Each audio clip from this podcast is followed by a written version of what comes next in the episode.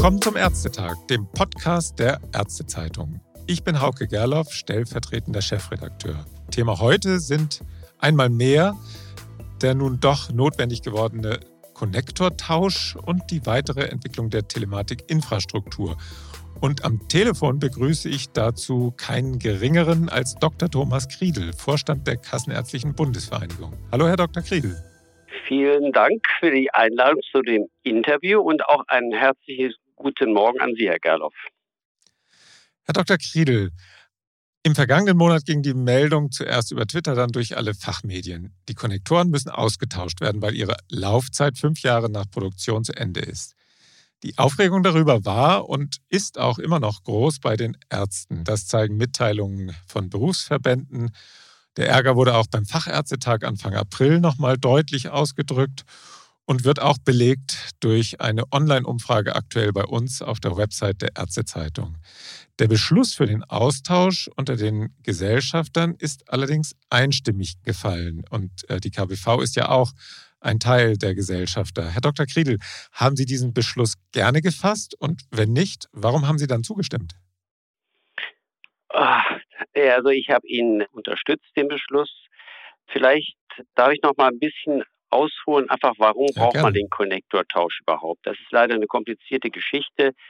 Wir haben ja diese Konnektoren, sind etwa vor fünf Jahren konzipiert worden. Die Idee der Konnektoren geht natürlich schon 15 Jahre zurück. Ich muss dazu sagen, Konnektoren sind immer noch ein sicheres Instrument der Anbindung an die TI, aber man würde heute natürlich eine andere Technologie nehmen. So.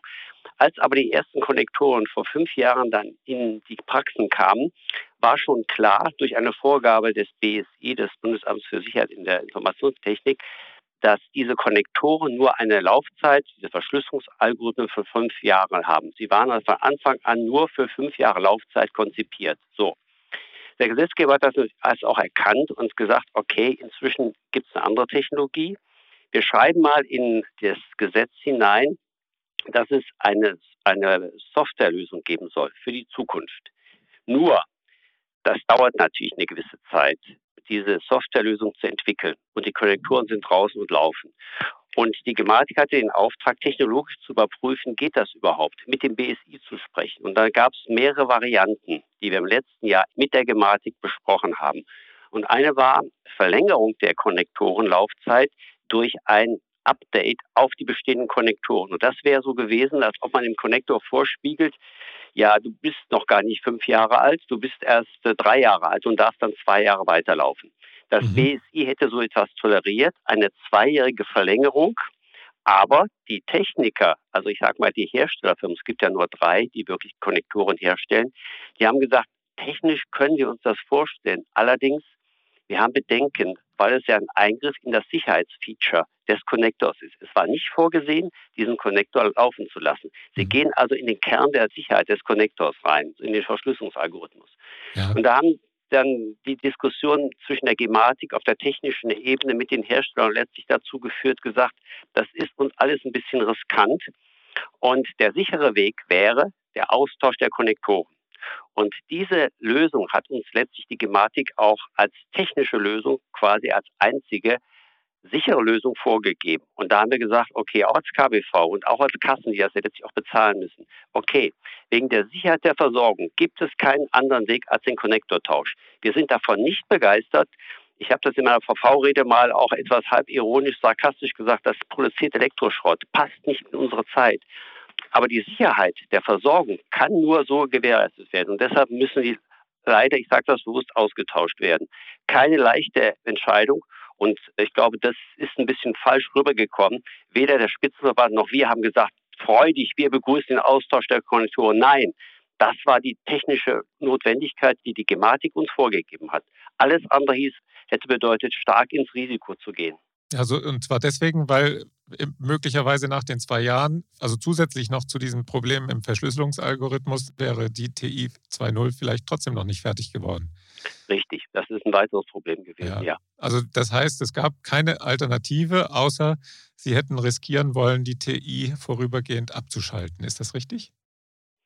Ja, abzuschalten. Das hätte bedeutet, die Konnektoren sind ja gestaffelt ausgeliefert worden ja. und je nachdem dann wären unter Umständen, wenn nicht ausgetauscht worden wäre und das Update nicht funktioniert hätte, wären peu à peu Praxen vom Netz gegangen.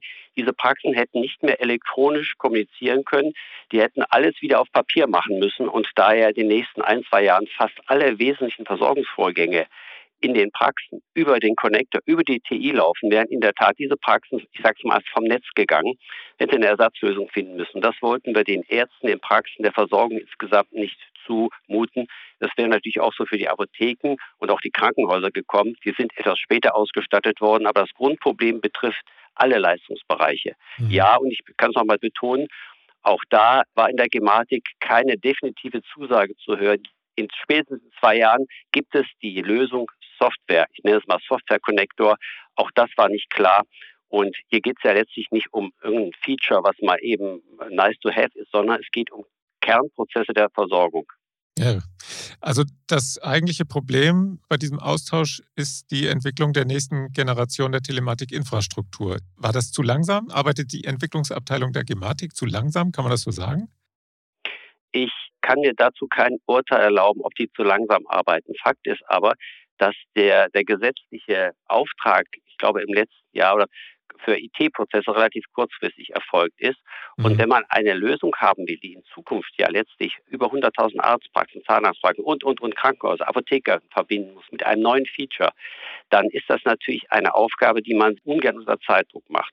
Und ich habe die Gematik so verstanden, ob sie das eher hinbekommen hätte, ist eine andere Frage. Aber um einen geregelten Austausch der Konnektoren gegen eine Softwarelösung zu haben, braucht man mehr Zeit. Man muss in Ruhe testen. Und dass das notwendig ist, auch in der Praxis zu testen, zeigen ja gerade die Beispiele E-Rezept und EAU. Mhm. Also deshalb nochmal, ich kann nicht sagen, ob die, vielleicht ist es einfach zu spät geworden, beziehungsweise es ist auch eine sehr komplexe Vorgabe bei den ganzen Sicherheitsanforderungen, die wir da haben. Und Sie dürfen nicht vergessen, es geht nicht nur um den Austausch des Connectors durch eine Softwarelösung, sondern die TI 2.0 sieht eine ganz andere Konzeption vor. Ja.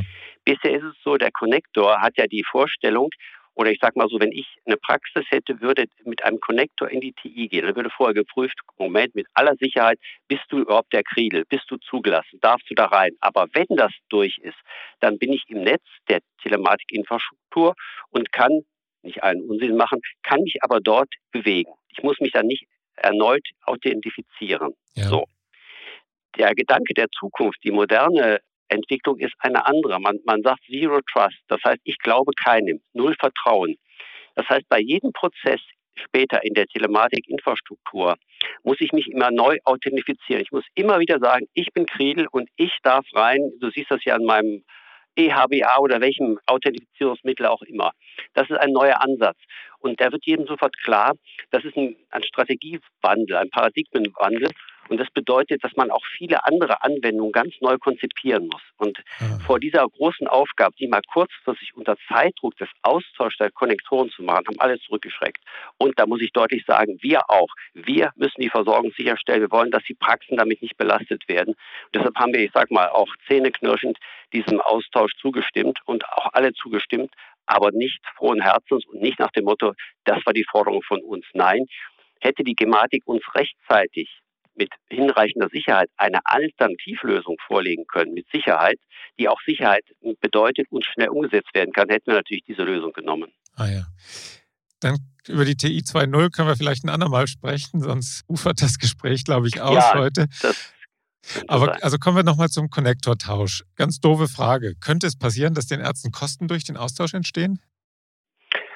Das wollen wir natürlich verhindern, weil im Gesetz ja auch drin steht, zumindest die Erstausstattung ist den Praxen zu vergüten und das sehen wir auch hier in dem Beispiel als gegeben an. Konkret, wir sind jetzt, nachdem wir diese Entscheidung der Gematik getroffen haben, alle sind wir in konkreten Verhandlungen mit dem Spitzenverband, welchen Konnektortausch zu welchem Zeitpunkt, unter welchen Bedingungen gemacht werden muss. Das bedeutet ganz konkret Finanzierungsvereinbarungen. Was kostet ein neuer Konnektor? Was sind mit dem Austausch selbst für Kosten verbunden. Nach dem Stand heute, den ich habe, ist es so, dass auch ein Techniker in die Praxis kommen muss, weil das mhm. das Kernstück der TI-Anbindung ist. Das kann der Arzt in der Regel nicht selbst. Auch aus Sicherheitsgründen ist das nicht zu empfehlen. Die Verhandlungen laufen und die müssen schnell abgeschlossen werden. Wir möchten, dass möglichst Mitte des Jahres für die Ärzte, die im Herbst ihre Konnektoren schon tauschen müssen, das geht ja langsam los, dass die auch rechtzeitig wissen, unter welchen Bedingungen sie einen neuen bestellen können und dass sie auf keinen Kosten sitzen bleiben. Das ist unsere große Forderung. Und der Aufwand in der Praxis für die Praxis, für den Konnektortausch muss minimal sein. Mhm. Wie hoch werden denn da die Kosten für die Selbstverwaltung sein? Das heißt ja immer, dreistellige Millionenbeträge würden fällig. 300 Millionen habe ich dann mal gehört oder 350 Millionen. Und wie weit sind Sie da mit der Finanzierungsvereinbarung? Die, Lauf die äh, Finanzierungsverhandlungen laufen auf der Fachebene. Ich kann daraus noch nicht berichten. Es ist immer ein Stück weit auch eine Schätzung. Der Kernpunkt oder der größte Kostenblock ist ja der Konnektor selbst. Mhm. Und äh, es gibt ja keinen Markt dafür. Also wird man die Industrie fragen müssen oder überlegen, was, was war der bisherige Konnektor? Ist der aufwendiger, teurer, billiger? Mit welchen Mengen werdet ihr die produzieren? Also das ist ein ziemliches Stochern im Nebel, was die Preise betrifft. Ja, ja. Für die Selbstverwaltung kommt natürlich das als dickster Block. Kostet der Konnektor 800.000, 1200, 600, ich weiß es nicht. Und dann der Austausch dazu. Also, aber man kann schon von einem mehr hundert Millionen Projekt ausgehen. Man allein überlegt, wer so 100.000 Arztpraxen, dann ich glaube 40.000 Zahnarztpraxen, das können Sie gerne multiplizieren. Und wenn man nur mal da 1.000 Euro anlegen würde, dann käme das schon eine entsprechende Größenordnung. Aber es ist zu früh, über konkrete Zahlen hier zu reden. Mhm. Sind denn überhaupt alle drei Hersteller schon lieferfähig? Und wann geht es dann los? Ende des Jahres? Also ich glaube, im November wurde der erste, November 2017 wurde der erste Connector Richtig, damals ja. installiert. Ich weiß gar nicht, da waren Sie dabei sogar, oder? Ich, ich äh, kann sein, ja, ja, das, das war ja ein richtig großes Erlebnis. Der Punkt ist so, das Problem wird dadurch vielleicht etwas abgemildert, dass nicht alle Konnektoren zu einem Zeitpunkt in die Praxen gekommen sind. Ja. Der erste Hersteller, der so weit war mit einem Connector, war die CGM, die Compute Group. Und die hat dann eben 2017, wie Sie erwähnten, auch die ersten dann ausgeliefert und installiert. So. Und nach meinem Kenntnisstand ist es so, dass die Compute Group sich auf diesen Austausch auch vorbereitet hat. Die ging von dieser Lösung aus. Und, das darf man glaube ich sagen, habe ich gehört zumindest, dass die Compio Group auch entsprechend im Vorgriff schon genügend Chips geordert hat. Hört sich jetzt komisch an, ja. aber das ist ja jetzt ein Mangel in der Lieferkette. So, auch das wird noch ein Problem sein bei den anderen Konnektorenherstellern, ob die genügend Chips oder andere elektronische Bauteile für den Bau dieser Konnektoren bekommen. Mhm. Und das kann auch noch ein kleines Fragezeichen bedeuten. Aber wie gesagt, ich wiederhole mal, ich habe von der Compio Group gehört, die hätten genügend elektronische Bauteile sodass sie in der Tat die Dinge produzieren könnten. Und der Austausch muss dann peu à peu erfolgen. Nach unseren Zahlen ist es so, dass in diesem Jahr so etwa 20.000 auslaufen werden. Das geht noch. Aber wenn es betrifft, der wäre vom Netz weg und in den nächsten Jahren 50.000, dann steigt das so wellenartig an, weil dann eben auch die Konnektoren stärker in die Praxen gegangen sind. Mhm. Es gibt da übrigens, Herr Gerloff, noch ein kleines Problem. Häufig werden auch gefragt, wann weiß ich denn, wann mein Konnektor ausläuft. Normalerweise ist das, weiß der Arzt ja die Praxis, wann sie den Konnektor bekommen haben. Es gibt da nun eine kleine Komplikation, dass die Konnektoren, das Sicherheitszertifikat in den Konnektoren läuft nicht erst, wenn es installiert worden ist, sondern läuft ab Produktionsbeginn oder Auslieferung, sodass da ein kleiner Gap zwischen sein kann. Und wir sind aber im Gespräch mit den Herstellern, die werden ein Software-Tool zur Verfügung stellen, dass der Arzt rechtzeitig erkennen kann, wie lange läuft mein Konnektor noch, wie lange ist das Sicherheitszertifikat Zertifikat gültig.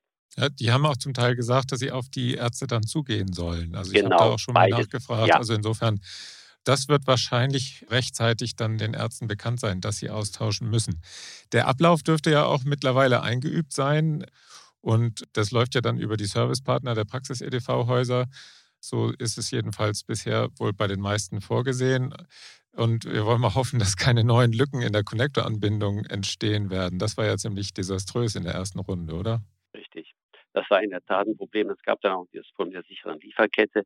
Wenn der DVO es nicht gebracht hat, musste immer auch sichergestellt sein, Sie können ja nicht einen Connector im Internet bestellen und dann irgendein Lieferdienst bringt Ihnen den. Nein, es muss nachvollzogen werden, dass kein dritter Fremder an den Connector, an das Gerät geht, auch für andere Geräte rankommen konnte, etwa manipulieren konnte. Aber wenn der Weg über den DVO geht, diesen Dienstleister vor Ort geht, also den Servicepartner des Arztes der Praxis, dann sollte das sichergestellt sein. Mhm. Herr Dr. Kriegel, kommen wir zurück in den Alltag der Telematikinfrastruktur. Der ist ja manchmal schwierig genug. Sie hatten da ja ein einjähriges Moratorium bei den neuen Anwendungen, vor allem EAU und E-Rezept gefordert. Dann hatte zwischendurch, das war glaube ich im Interview mit den Ärzten, KBV Gassen und Lauterbach im Gespräch mit den Ärzten, da hat es ja ein Missverständnis gegeben. Da hatte ja Lauterbach gesagt, er habe die Projekte gestoppt. Und das klang dann fast so, als wenn dieses Moratorium, das Sie gefordert hatten, dann auch tatsächlich durchgesetzt worden wäre. Das wurde nachher aber dann wieder zurückgenommen. Wollen Sie unsere Hörer nochmal auf den Stand bringen bei der elektronischen EAU, also bei der elektronischen Arbeitsunfähigkeitsbescheinigung? Wann geht es hier jetzt wirklich los, dass alle das machen müssen oder machen können müssen? Ja, das ist immer noch ein, ein leichter Schwebezustand. Also Sie haben darauf rekurriert, der Minister Lauterbach war ja bei uns in diesem Videoformat und ich selbst habe ihn da interviewt und ein paar Fragen zugestellt, auch zu dem Thema E-Rezept, EAU, weil das Massenanwendung, wann, wann kommen die? Und die Aussage, die er da getroffen hat, die ist hinterher dann nochmal anders interpretiert worden. Und Fakt ist jetzt, wir haben dann auch mal Schrifttext mit dem Ministerium gehabt und Fakt ist jetzt, ich muss man jetzt trennen zwischen E-Rezept und EAU, elektronische Arbeitsunfähigkeit. Ja. Die elektronische Arbeitsunfähigkeit Bescheinigung soll zum 1.7. umgesetzt werden. Und zwar, jetzt sage ich einfach mal, in den Praxisbetrieb. Und zwar, ich glaube, man, man nennt das dann Produktivbetrieb. So. Ja. Mit dem kleinen Vorbehalt, bis wenn bis dahin die Technik steht. Und Stand heute, wir sind jetzt mitten im ersten Halbjahr, die steht noch nicht überall. Die Gematik hat ja so ein, ein Dashboard auf ihrer Homepage gemacht. Da kann man immer so, so Zahlen sehen, wie weit schon das umgesetzt wird. Also danach sieht es so aus, als ob dann aktuell etwa 400.000 elektronische Arbeitsunfähigkeitsbescheinigungen pro Woche ausgestellt werden. Und die funktionieren dann ja auch. Und die Fehlerquote soll zwei Prozent sein. Da sagt man, oh, zwei Prozent, das läuft ja ziemlich gut. Nur, wir dürfen nicht vergessen, dass aufs Jahr bezogen es etwa 90 Millionen Arbeitsunfähigkeitsbescheinigungen gibt und zwei Prozent davon sind, wenn ich das richtig rechne, auch so 1,8, zwei Millionen. Das ist natürlich eine inakzeptable Zahl. Es muss die Fehlerquote gegen Null gehen. Auf Dauer muss sie auch Null sein. Jeder Patient hat ein Anrecht, dass er eine vernünftige elektronische oder Arbeitsunfähigkeit bekommt, ist ja ganz klar. Also insofern läuft das schon relativ gut gemessen an dem anderen. Wir fordern aber trotzdem auf jeden Fall, bevor es in den Produktivbetrieb geht, Stand heute wird der erste siebte, dass nochmal geschaut wird, ob wirklich das in jeder Praxis funktioniert. Mhm. Und man weiß ja auch nicht bei den zwei Prozent, woran liegt das? Können die Praxen überhaupt nicht? Sind das spezielle Geräte? Und das zeigt eigentlich, dass es nicht reicht, nur zu sehen, okay, wie viele dieser Produkte werden eigentlich jetzt umgesetzt. Das ist beim E-Rezept auch so. Da kann man nicht nur sagen, aus der reinen Anzahl der eingelösten Rezepte, es klappt, weil man weiß ja nicht, sind das nur eine kleine Anzahl von Praxen? Gibt es ein Grundproblem? Wir haben etwa 120 PVS-Hersteller noch und ich weiß nicht, wie viele Apothekensysteme. Das alles muss beim Rezept oder bei der EAU geht es auch zum Arbeitgeber später. Das muss ja alles zusammenpassen. Und dann nützt es nichts zu sagen, okay, nur zwei Prozent Fehlerquote. Wenn aber ein oder zwei Geräte oder Hersteller überhaupt nicht können, dann ist das ein K.O.-Kriterium. Also insofern wäre es wichtig, Stand ist heute 1.7. Da wird viel probiert, da läuft auch schon einiges an Traffic, habe ich eben genannt, das kann man auf der Gematikseite ja. sehen. Mhm. Nur wir möchten, dass es eben 100 Prozent, wir fordern, dass 100 Prozent natürlich ausgestellt werden müssen. Und da sind wir noch ein bisschen von weg. Und das ist ein Thema, weil Sie auch das zweite Thema ansprachen, Moratorium. Das hatten wir für beides gefordert, aber insbesondere fürs E-Rezept. Da haben wir im Jahr etwa 450 Rezepte Papier bisher gehabt. 450 Millionen. Ja, genau. Oh ja. Und das kann jetzt wieder ansteigen. Vielleicht war es das in der Zahl von 2020. Ich weiß nicht, was Covid da gemacht hat, sei es drum. Also ja. es ist eine riesige Menge. Es ist egal, ob es jetzt 10 Millionen mehr oder weniger sind für das Problem.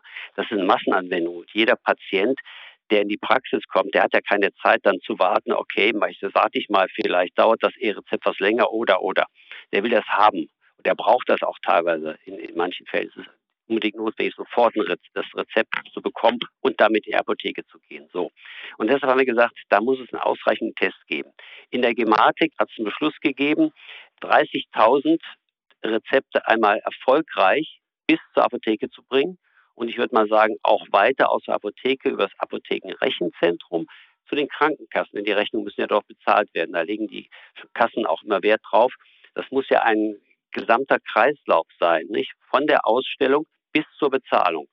Und daran mangelt es. Und auf jeder dieser verschiedenen Beteiligten, auf jeden Fall jeder dieser Strecken der Übermittlung des E-Rezeptes, kann es zu Fehlern kommen.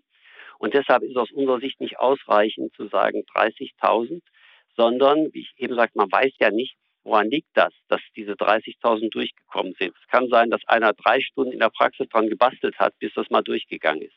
Und wir wissen auch nicht, ob diese 30.000 aus verschiedenen Praxen nur gekommen sind und andere können es noch gar nicht. Lange Rede, kurzer Sinn, das will ich damit sagen. Es ist gut zu sehen, dass der Traffic läuft. Wir brauchen aber dazu auch noch einen definierten Modellversuch, der möglichst repräsentativ alle äh, PVS-Systeme, alle Apothekensysteme und die übrigen Beteiligten einbezieht, sodass man weiß, wo hat es gehakt und wo läuft es gut, wo kann man Konsequenzen daraus ziehen und wo muss man die, die Vorgaben, auch die technischen Vorgaben anpassen, damit das wirklich eine Massenanwendung wird, die keine Belastung für die Praxis ist, sondern die einfach so durchläuft.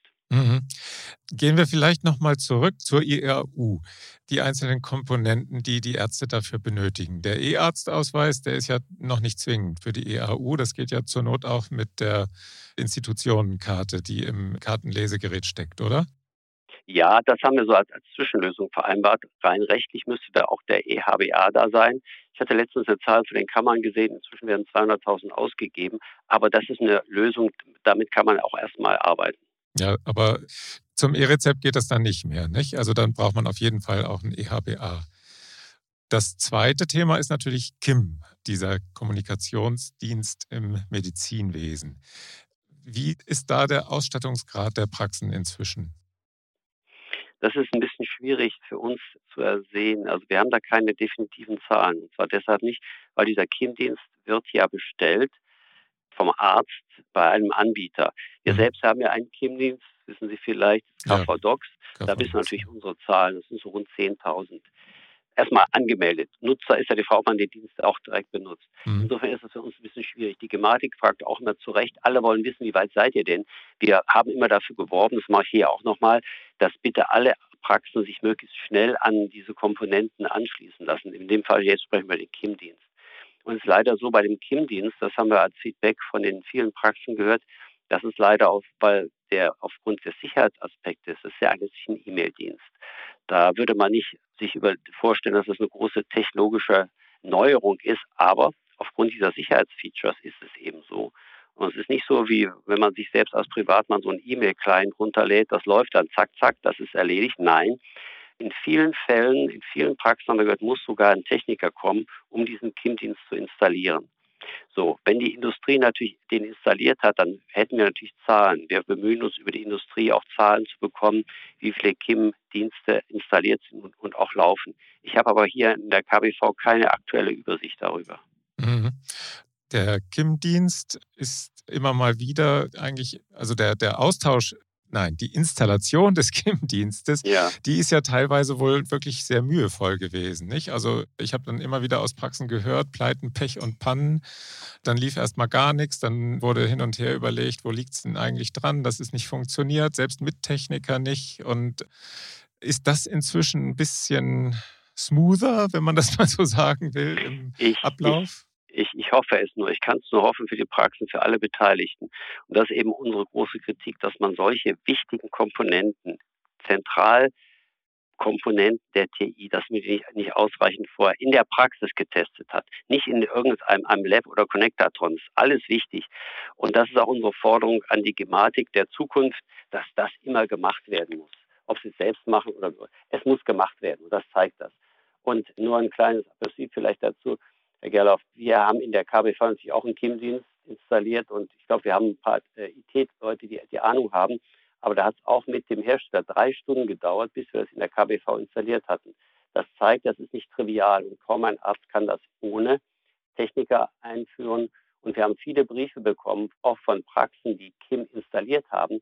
Dann klappt es, wie Sie eben sagten, nicht, dass der Arztbrief, das halten viele Kollegen für wichtig, dass man den zum Kollegen schickt, dann klappte das nicht, der, der konnte den nicht annehmen, der konnte den nicht aufmachen und es sind auch noch nicht alle in, in diesem KIM-Verzeichnis drin. Man muss ja sehen, wenn ich irgendjemand etwas schicken will, muss ich ja dessen Adresse haben. Das ist beim ja. KIM-Dienst genauso. Ich brauche dessen KIM-Adresse. Also das, das muss alles wachsen. Das ist so wie so eine Welle. Nicht? Je mehr da drin sind, umso, umso schneller geht es auch. Nur die Technik muss stehen. Und wenn die von Kollegen hören, ah, ich kann das noch nicht übermitteln, dann sagen ja gut, ich lasse mich anschließen, aber ich nutze es mal noch nicht, bis die Technik steht. Und das ist natürlich gefährlich für die Ausbreitung oder die Nutzung einer solchen Technologie und der Kim-Dienst. Ja, also Kim macht uns mit die größten Sorgen, das höre ich auch immer wieder, auch was die Ausstattung und die Nutzung betrifft und weil die Technik noch nicht klappt. Mhm. Aber Sie appellieren schon an die Praxen, dass Sie jetzt in diesem Frühjahrsquartal auf jeden Fall installieren, nicht? Denn ja. was würde passieren in einer Praxis, die noch nicht angeschlossen ist an Kim und der EAU-Start erfolgt dann tatsächlich am 1. Juli? Was wäre denn dann? Also in dem Fall, wir, wir haben ja bewusst im Bundesmantelvertrag Ersatzlösungen geschaffen. Also wenn die Technik nicht funktioniert, kann der Arzt weiterhin Papier nehmen. So, aber das ist ja nicht das Ziel dabei. Also entweder das Muster 1, wenn es noch gedruckt wird, diese alte gelbe Schein, oder das heißt jetzt Style Sheet. Es gibt ja jetzt auch, wenn man das PVS-Update installiert hat für elektronische Arbeitsunfähigkeit, dann gibt es einen neuen Ausdruck mit einem entsprechenden Bar- oder QR-Code drauf kann der Arzt auch unterschreiben. Aber das sind alles Übergangslösungen. Das ist ja nicht Digitalisierung. Nee, das ist es nicht. Und der, der Punkt war also, ich habe nur auf Ihre Frage geantwortet, was passiert, wenn es nicht geht, dann kann man es so machen. Der Gesetzgeber stellt sich aber vor, zum 1.7. klappt das alles. Und der Vorteil soll ja sein, für die Kassen vor allem, nicht so sehr für die Praxis. Die Praxis hat da eigentlich wenig bis gar keinen Vorteil davon, nur Aufwand.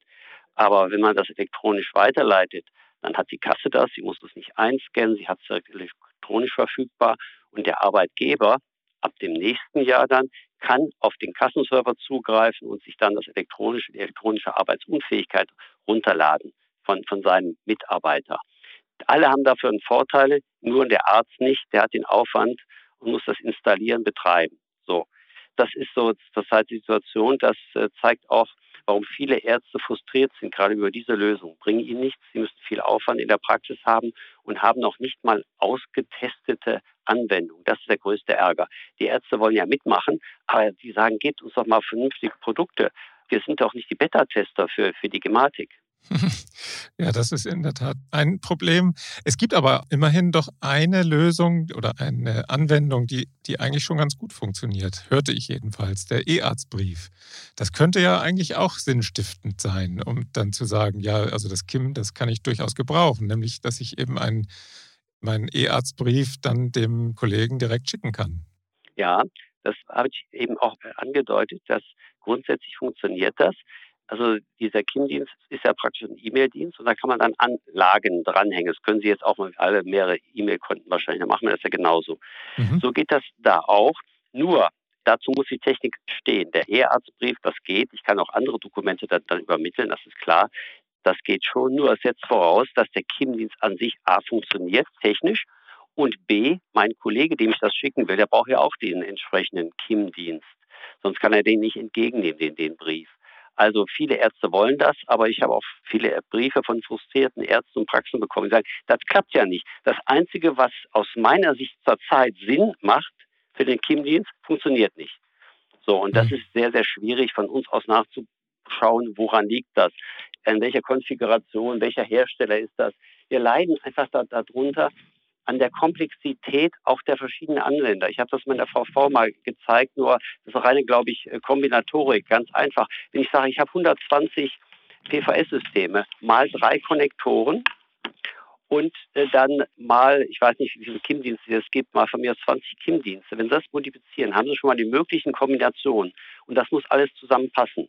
Klar, er hat der Gesetzgeber und die Gematik und der darauf gedrungen, das gibt einheitliche Standards. Nur, die Erfahrung hat gezeigt, einheitlich verstanden ist es durchaus nicht. Oftmals hat es auch, ich sage mal, bei PVS-Systemen vom selben Hersteller, die haben nicht miteinander kommunizieren können. Die Fehler sind ausgemerzt, behoben. Das zeigt aber, dass man da nichts als selbstverständlich voraussetzen kann.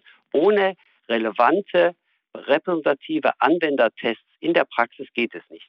Und das ist unsere klare Forderung, auch die Konsequenz aus jetzt, sagen wir mal, vier Jahren spanischer ja, Digitalisierungseuphorie, das haben die Erfahrungen gezeigt. So wie das jetzt gelaufen ist, ist ziemlich vor die Wand gefahren. Deshalb haben wir ja das Moratorium auch gefordert. Mhm. Der letzte Schritt bei der EAU ist ja dann nachher die Übermittlung zum Arbeitgeber von der Krankenkasse. Wann geht das los? Das ist ja tatsächlich nochmal um ein halbes Jahr verschoben worden, nicht? Und Ganz dann genau, ja. 1. Januar 2023, ist das richtig? Ja, soweit ich weiß, ist das genau. Der Bundesrat hat, glaube ich, auch inzwischen zugestimmt. Es gibt da auch zwei Stufen aus Sicht der Arbeitgeber. Zunächst einmal können die dann ab Beginn nächsten Jahres Modellversuche machen. Und danach ist es dann verpflichtend. Und die Lösung ist aus meiner Sicht so, dass dann der Arbeitgeber abruft. Die, mhm. der, nicht die Kasse, das ist kein eher ein Pull-Prinzip, kein Push. Mal einer unserer Mitarbeiter wäre arbeitsunfähig, hätte eine elektronische EAU ausgestellt bekommen, dann wird das nicht pushmäßig von der Kasse zu uns geschickt, sondern wir würden das abrufen. So ist die Konzeption, soweit ich das bei der Konzeption verstanden habe. Es macht ja auch Sinn, weil manche äh, Versicherte sagen, ja, Moment mal, mir geht es ja schon wieder besser wie früher auch. Man hat ja nicht jede EAU dann abgegeben, wenn es einem besser ging. Teilweise kann man ja ein, zwei Tage je nach Tarifvertrag auch ohne EAU zu Hause bleiben. Ja. Oder EAU. Früher war es nur AU, genau. Nur der gelbe Schein, ja. genau. Die Arbeitgeber, die können das dann erstmal testen ab nächsten Jahr, das nächstes Jahr? Nee, ab 1. Juli können sie es testen wahrscheinlich. Äh, ja, ne? ja, ja, genau. Da gibt es Piloten, Modellversuche, da würden sich einzelne Krankenkassen dann auch mit einschalten. Das ist ja auch gut, das macht ja auch Sinn, das habe ich eben ja für unseren Bereich auch gesagt. Ausreichend testen vorher, damit hinterher die verpflichtende Einführung ohne Probleme klappt. Ja, weil die, die Ärzte, die können ja nicht wissen, ob der Arbeitgeber das kann ja, oder nicht. Ne? Also das, das, heißt, ab einem richtig. bestimmten Stichtag müssen die Ärzte wissen, ab jetzt muss ich keine Bescheinigung mehr ausdrucken für den Arbeitgeber auf dem Style Sheet, wie es jetzt heißt. Richtig. Da ist es natürlich nur so, dass äh, die Ärzte trotzdem weiter ausdrucken müssen. Der Patient bekommt ja weiterhin einen, ich sag mal, eine Quittung über seine ERU. In Zukunft sieht er das ja nicht mehr. Ja, mhm. jetzt wird er elektronisch im Extremfall drückt der Arzt auf ein paar äh, und sagt, Sie sind jetzt krankgeschrieben. Dann sagt er, Moment mal, ich, wann, wann was, wo, wie. Und deshalb soll er immer noch einen Ausdruck bekommen. Und das zeigt auch den Ärger vieler Praxen. Wo ist denn jetzt der große elektronische Vorteil? Ich muss ja trotzdem noch was ausdrucken. Ist jetzt nicht mehr die rechtlich bindende Arbeitsunfähigkeitsbescheinigung, aber es ist, ich nenne es mal Quittung. Da ja. steht das im, im, Prinzip auch drauf, Sie sind von bis arbeitsunfähig. Und dann ist noch ein QR-Code drauf, aber das ist, das spielt mal keine Rolle. Aber der hat im Prinzip dann nur eine Quittung damit er weiß, dass er Arbeitsunfähigkeit geschrieben ist. Und das rechtlich verbindliche Konstrukt ist ja dann die elektronische AU, die auf den Kassenserver geht und wo der Arbeitgeber sie dann abrufen kann. Mhm. Gut, dann so viel zur EAU. Das ist noch ein großes Thema in diesem Jahr, denke ich. Ja. Wir werden sehen, wie das dann im Juli aussieht da sollten ja diejenigen, die jetzt das noch nicht haben, sollten schon aktiv werden. Nicht? Das wäre vielleicht nochmal der Appell zum Schluss. Auf jeden Fall. Das empfehlen wir auch, auch dringend allen Praxen, sich rechtzeitig um die Komponenten zu bemühen. Es gibt ja die tollsten Lösungen. Sie brauchen unter Umständen neue Drucker dafür, weil sie dann eben dieses Style-Sheet drucken müssen oder Komponenten. Da gab es mal eine Zeit lang keine Drucker auf dem Markt. Das war die Lieferkettenkrise. Ich wollte nur sagen, dürfte alles längst erledigt sein. Nur, ja, wenn man auf bis zum Schluss wartet, kann das alles eng werden. Und wenn Sie dann in der Praxis auch Service-Mitarbeiter von Ihrem DVO brauchen, der hat ja auch nur beschränkt Zeit. Sie selbst können auch nicht jeden Tag in der Praxis zumachen. So, also insofern muss man sich schon rechtzeitig darum kümmern und ganz wichtig ist auch Erfahrungen damit zu sammeln. Mhm. Man muss teilweise auch, und das ist auch ein häufiger Kritikpunkt aus den Praxen, Sie müssen ja auch die Arbeitsabläufe in Ihrer Praxis auf diesen neuen elektronischen Ablauf einstellen. Das macht man einmal, idealerweise klappt es, aber es ist alles nicht, nicht ohne. Die bisherige papiergebundene analoge Version hat immer geklappt und die neue wird auch klappen, aber damit sind Anpassungsvorgänge verbunden. Die muss man mhm. rechtzeitig planen. Also nicht am 1. Juli anfangen, sondern vielleicht schon Nein, ein bisschen das wäre schlecht, obwohl man dann hoffen kann, dass die meisten Fehler schon durch Kollegen und durch andere Testteilnehmer ausgemerzt sind, aber trotzdem ja. würde ich das nicht empfehlen. Kommen wir dann nochmal zum E-Rezept, Herr Dr. Kriedel. Ja. Sie hatten ja eben schon gesagt, der aktuelle Zeitplan ist da ja nicht ganz so fixiert wie bei der EAU. Da ging es um die 30.000 E-Rezepte, die erstmal funktioniert haben müssen. Sie haben gesagt, das reicht Ihnen eigentlich noch nicht so ganz. Wie ist da jetzt im Moment ganz aktuell der Stand? Ja, der Stand ist so, eine verbindliche Vorgabe, wann das eingeführt werden soll, gibt es so nicht. Da hat der Minister sich auch zu geäußert. Gleichzeitig ist damit aber die Verpflichtung trotzdem an uns verbunden, an die Praxen, probiert es aus.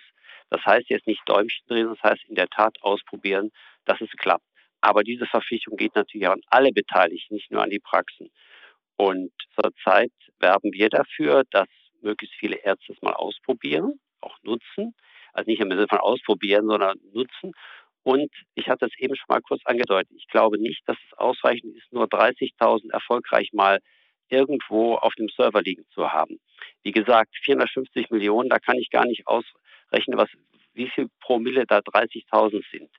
Und ich betone nochmal, es gibt rund 120, mag die Zahl sich ändern, PVS-Systeme. Es muss überall ein Update eingespielt sein für das E-Rezept. Und viele Dinge müssen da zusammenspielen. Das muss getestet werden.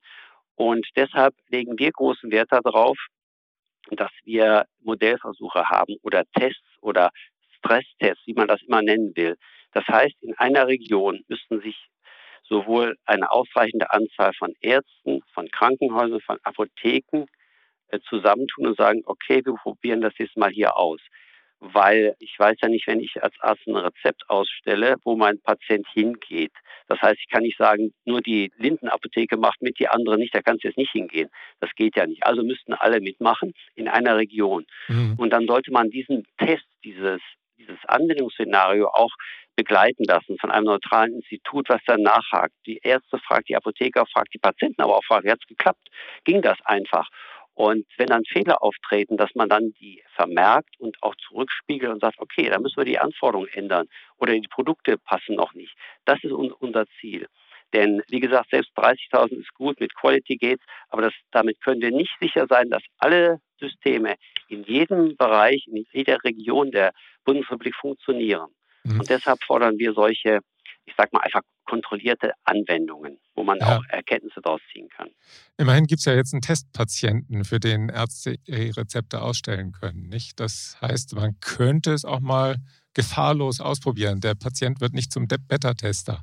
Genau, das, das zumindest ist schon mal so. Nur der Rest in der Praxis muss natürlich installiert sein. Und das ist übrigens auch, weil Sie das ansprechen, das ist eine wichtige Sache, dass der Arzt mal jetzt ohne reale Versorgungsprozesse zu initiieren. Das wäre der Punkt. Vor diesem Testpatienten ging es nur, dass er wirklich ein echtes Rezept ausstellt. Auch, auch wenn er es testen wollte, nicht? Und das haben wir übrigens auch von vielen. Wir machen ja eine Befragung als KBV immer zu der Praxisdigitalisierung. Wie steht ihr dazu? Was klappt bei euch? Und da haben wir von vielen Praxen, auch Testpraxen zurückgehört. Ja, gebt uns doch mal einfach so einen Testdatensatz, nicht nur einen Testpatienten, sondern auch andere Anwendungen. Wir würden das gerne mal, das sind natürlich die technologisch Interessierten, die auch weit sind in der technischen Anbindung, die wollen das gerne mal ausprobieren. So, ohne direkt in die, in die Versorgung dann eingreifen zu müssen. Ein echter Test. Und das haben wir auch in der Gematik schon angesprochen. Ich hoffe, dass das bald auch kommt, dass man den Interessierten dann nochmal Testdatensätze über diesen Testpatienten aus zur Verfügung stellen kann. Hm. Der Ablauf in der Praxis über die Komfortsignatur, ist das inzwischen abgehakt? Kann man das sagen? Am Anfang hieß es ja, das dauert viel länger als das Papierrezept. Dann hieß es plötzlich, naja, der Ablauf ist jetzt doch so, dass es nicht so viel Zeit verschlingt mehr. Wie sehen Sie den Punkt? Äh, da haben wir unterschiedliche Aussagen aus, aus den Praxen. Vielleicht liegt es auch daran, welche Systeme eingesetzt worden sind. Also am Anfang in der Tat kann ich nur bestätigen, unverhältnismäßig lang, gerade montags morgens, war, war völlig ein No-Go. Inzwischen scheint es besser zu gehen. Wir gehen davon aus, dass die Komfortsignatur, die setzt auch den neuen Connector natürlich ein entsprechendes Connector-Update voraus. Auch da weiß ich nicht, ob die komplett ausgeliefert worden sind. Es gab nämlich die Möglichkeit, dieses Connector-Update auszuliefern und die Komfortsignatur, die auch mit dem Connector gehen muss, später nachzuliefern. Gehen wir mal davon aus, dass es jetzt weitgehend ausgeliefert ist, dann äh, geht es natürlich überhaupt nicht ohne diese Komfortsignatur. Der Begriff ist eigentlich falsch da denkt man an Komfort, das ist, ist ein Feature wie Luxus. Nein, es geht darum, ohne die Komfortsignatur wäre das bisherige Tempo der Arzneiverordnung überhaupt nicht ausdenkbar, wäre überhaupt nicht umsetzbar gewesen. Es hätte viel länger gedauert. So. Die Idee ist ja, dass morgens einmal der Arzt seine Karte steckt und wenn die Komfortsignatur, der Begriff besteht nun mal leider, wenn die vorhanden ist, dann hat er ja die Möglichkeit, bis zu 250 Verordnungen am Tag auszustellen. Mhm. So, das kann er dann in seinem Behandlungszimmer machen, auch bei mehreren Ärzten. Und er müsste dann am Bildschirm kommt auch Arzneiverordnung bestätigt, aber äh, soll die wirklich ausgeführt werden? Ich kenne die einzelnen Formulierungen nicht. Und dann muss der Arzt nochmal das nochmal bestätigen, damit das also nicht mhm. beliebig gemacht werden kann. Das ist eine Notwendigkeit. Das muss in jedem Fall sein, sonst kann die Versorgung nicht aufrechterhalten werden. Und da bekommen wir eben, wie Sie sagen, unterschiedliche Meldungen zurück. Wir gehen mal davon aus, dass das auch Bestandteil eines Tests sein muss und dass das in allen Systemen so etabliert sein muss, dass es für die Praxen akzeptabel ist, machbar ist und keinen mhm. zusätzlichen Aufwand bedeutet. Also da ist schon noch ein bisschen Arbeit. Ja, vor allem. Äh, ja, aber wir, haben ja, das ist eben das Thema. Ich kann es nur leider nochmal wiederholen. 120 Systeme allein. Wir haben keinen Überblick, welches System wie schnell, wie weit ist. Und dass jemand bei uns in der KBV das vielleicht schon mal getestet oder zertifiziert hat, heißt ja nicht, dass er dieses Produkt entsprechend, weiß ich, 20.000 Mal produziert hat, 20.000 Mal installiert hat und dass das installierte Produkt in der Arztpraxis auch läuft, auch in den Verbindungen mit den anderen Komponenten. Ich will nicht immer die, die Komplexität aufzeigen, aber sie ist ja so. Und wenn man uns immer vergleicht mit, ja, wir sind ja digitales Entwicklungsland und so, dann sage ich immer zurück, ja, aber überlegt mal, ich kenne kein Land, wo ein 80 Millionen Bevölkerung, die werden ja fast alle dann drin sein, die, die Patienten, auch die Privaten mhm. kommen ja mit rein. Mit diesen vielen Leistungserbringern, diesen verschiedenen Beteiligten, die sollen ja alle nett sein. Ich kenne kein System weltweit, wo das umgesetzt ist und einwandfrei funktioniert. Das, das muss man dabei auch überlegen. Wir wollen ja einen riesigen Sprung in der Digitalisierung machen und nicht nur die, die in den USA die Krankenhäuser oder, oder Kaiser Permanenti nur untereinander verbinden, sondern wir wollen alle ein offenes System in dem Sinne, dass ich als Patient zu jedem Arzt gehen kann, zu jeder Apotheke und nicht nur zu denen, die äh, mit meiner Technologie arbeiten. Mhm. Herr Dr. Kriedel, äh, wenn wir jetzt noch mal einen Schritt zurücktreten und auf die E-Health-Entwicklung generell blicken, müsste in Sachen Steuerung der Gematik etwas geändert werden?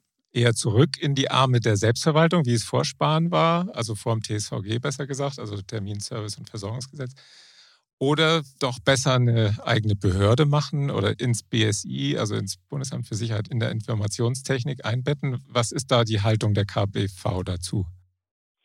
Naja, wir haben ja jetzt, ich glaube, bei bald sind es ja drei Jahre, wie soll ich sagen, quasi Behörde erlebt. Wir sind 51 Prozent, die der die der Bund, das BMG, an der Gematik hält, ist es ja fast eine nachgeordnete Behörde, weil das BMG kann steuern, was in der Gematik passiert. Das haben wir ja. teilweise auch sehr deutlich gemerkt, wo wir andere Auffassung waren, wo Spahn wollte, dass es durchgesetzt ist, wurde durchgesetzt mit der Mehrheit. Mit diesen Erfahrungen zusammengenommen, ich fange mal anders an. Die Rechtsform, ob das eine Behörde ist, eine GmbH, es ist erstmal zweitrangig. Was wir brauchen, ist, dass die Belange der Versorgung und das ist die Basis, dass die einbezogen wird. Und zwar, dass sie wirklich gehört wird. Das betrifft die Ärzte, die Zahnärzte, alle Beteiligten. Aber, ich sage es ganz deutlich, auch die Interessen der Krankenkassen.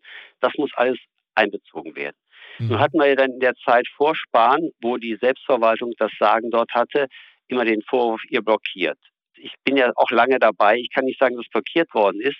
Aber man hat vielleicht die eigenen Belange, aber sagt, das, das läuft noch nicht. Eine Kasse hat das noch nicht hingekriegt. Dann haben wir gesagt, nee, stimmen wir nicht zu. Genauso bei uns, wenn das in einer Region noch nicht gelaufen ist, können wir auch nicht zustimmen. So, das wurde dann als Blockade dargestellt.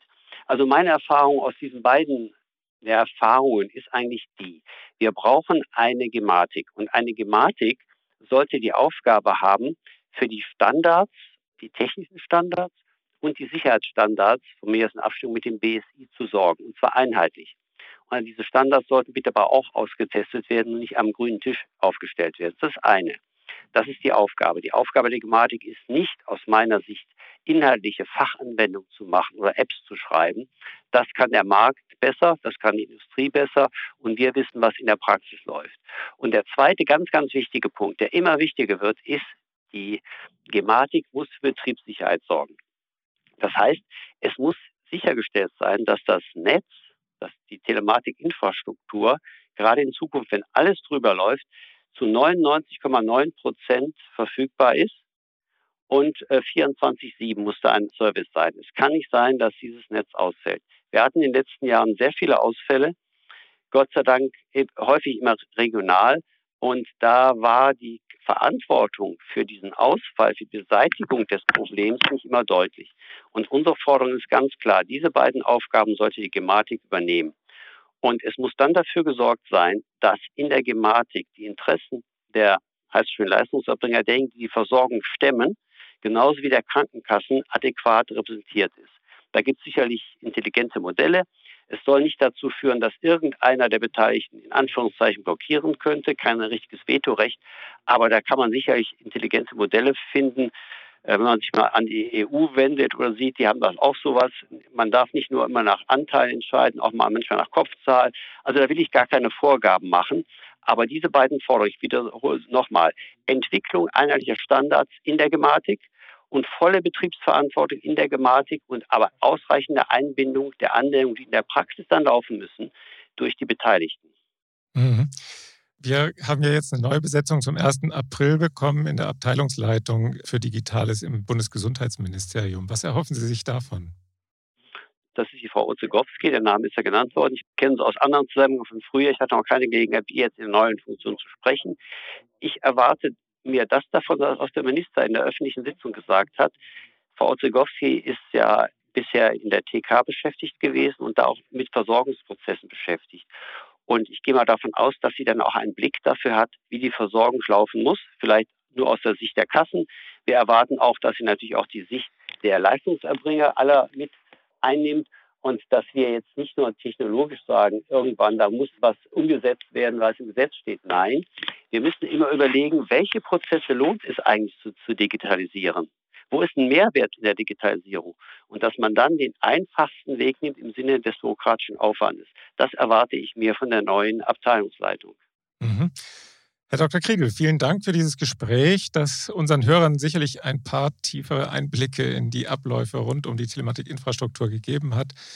Insbesondere, wenn man so will, auch in die Umsetzung der EAU und E-Rezept. Das sind ja wirklich sehr entscheidende Themen für die nächsten Monate. Aber bevor ich Sie entlasse, stelle ich Ihnen noch eine Frage, die im Moment fast alle meine Podcast-Gesprächspartner beantworten müssen. Sie haben ja vielleicht gehört, dass die Ärztezeitung in diesem Jahr 40 wird. Und da wagen wir einen Blick. Danke, danke. Und da wagen wir einen Blick nach vorne für das Gesundheitswesen. Herr Dr. Kriedel, das Gesundheitswesen ist während der Pandemie auf eine harte Probe gestellt worden, die es letztlich doch bei allen Schwächen bestanden hat. Und Sie möchten ja sicherlich das Gesundheitswesen auch Ihren Enkeln so resilient bei derartigen Herausforderungen hinterlassen, wie es jetzt ist. Was könnte einer solchen Resilienz des Gesundheitswesens entgegenstehen und welche Reformen oder Veränderungen bräuchten wir, damit diese Resilienz erhalten bleibt? Ganz, ganz wichtig ist, um diese Leistungsfähigkeit und Resilienz, Widerstandsfähigkeit im Prinzip bei, bei Stresstests zu erhalten ist, dass man die niedergelassenen Ärzte, Zahnärzte, dass man dieses System erhält. Denn die haben das maßgeblich geschultert. Zentrale Lösungen haben wir gesehen, Gesundheitsämter, das ist sehr, sehr schwerfällig in der Umsetzung. Das ist ganz wichtig, dass man die inhabergeführte Praxis in, mit MVZ, mit allen möglichen modernen Formen, aber dass, dass man die erhält. Das ist ganz, ganz wichtig. Und das Zweite ist, dass man die erkannten Schwachstellen, das sind vor allem die, die, die Anbindung Notdienst, das dem Krankenhaus, aus dem Niedergassenbereich, dass man da mit unter Zuhilfenahme der neuen digitalen Möglichkeiten, dass man da bessere Lösungen schafft. Und dann bin ich mir um die Zukunftsfähigkeit unseres Gesundheitssystems, was hier ein bisschen Stück weit von den anderen Ländern mit zentralistischen Systemen und so weiter abweicht, bin ich mir nicht bange. Ich glaube, das ist zukunftsfähig und wir müssen es auch weiterentwickeln. Aber ich kann nur noch mal sagen, das geht nur, indem man das nicht am grünen Tisch macht, sondern die Betroffenen mit einbezieht. Und das macht den großen Wert der Selbstverwaltung in den einzelnen Bereichen und der gemeinsamen Selbstverwaltung aus. Also Selbstverwaltung erhalten, ausbauen und auch die Selbstverwaltung der Ärzteschaft durchaus eher stärken, als zurückzufahren. Mhm. Dann bin ich mir, wie gesagt, auch nicht unsicher, dass auch meine Enkel ein resilientes und gut funktionierendes Gesundheitssystem haben werden. Sehr schön. Herr Dr. Kriedel, vielen Dank auch für diese Antwort und zum Schluss alles Gute für Sie. Vielen Dank auch an Sie. Bleiben Sie gesund. Danke und auch den Zuhörerinnen und Zuhörern vielen Dank fürs Zuhören und bis zum nächsten Ärztetag. Schalten Sie gerne wieder ein. Tschüss.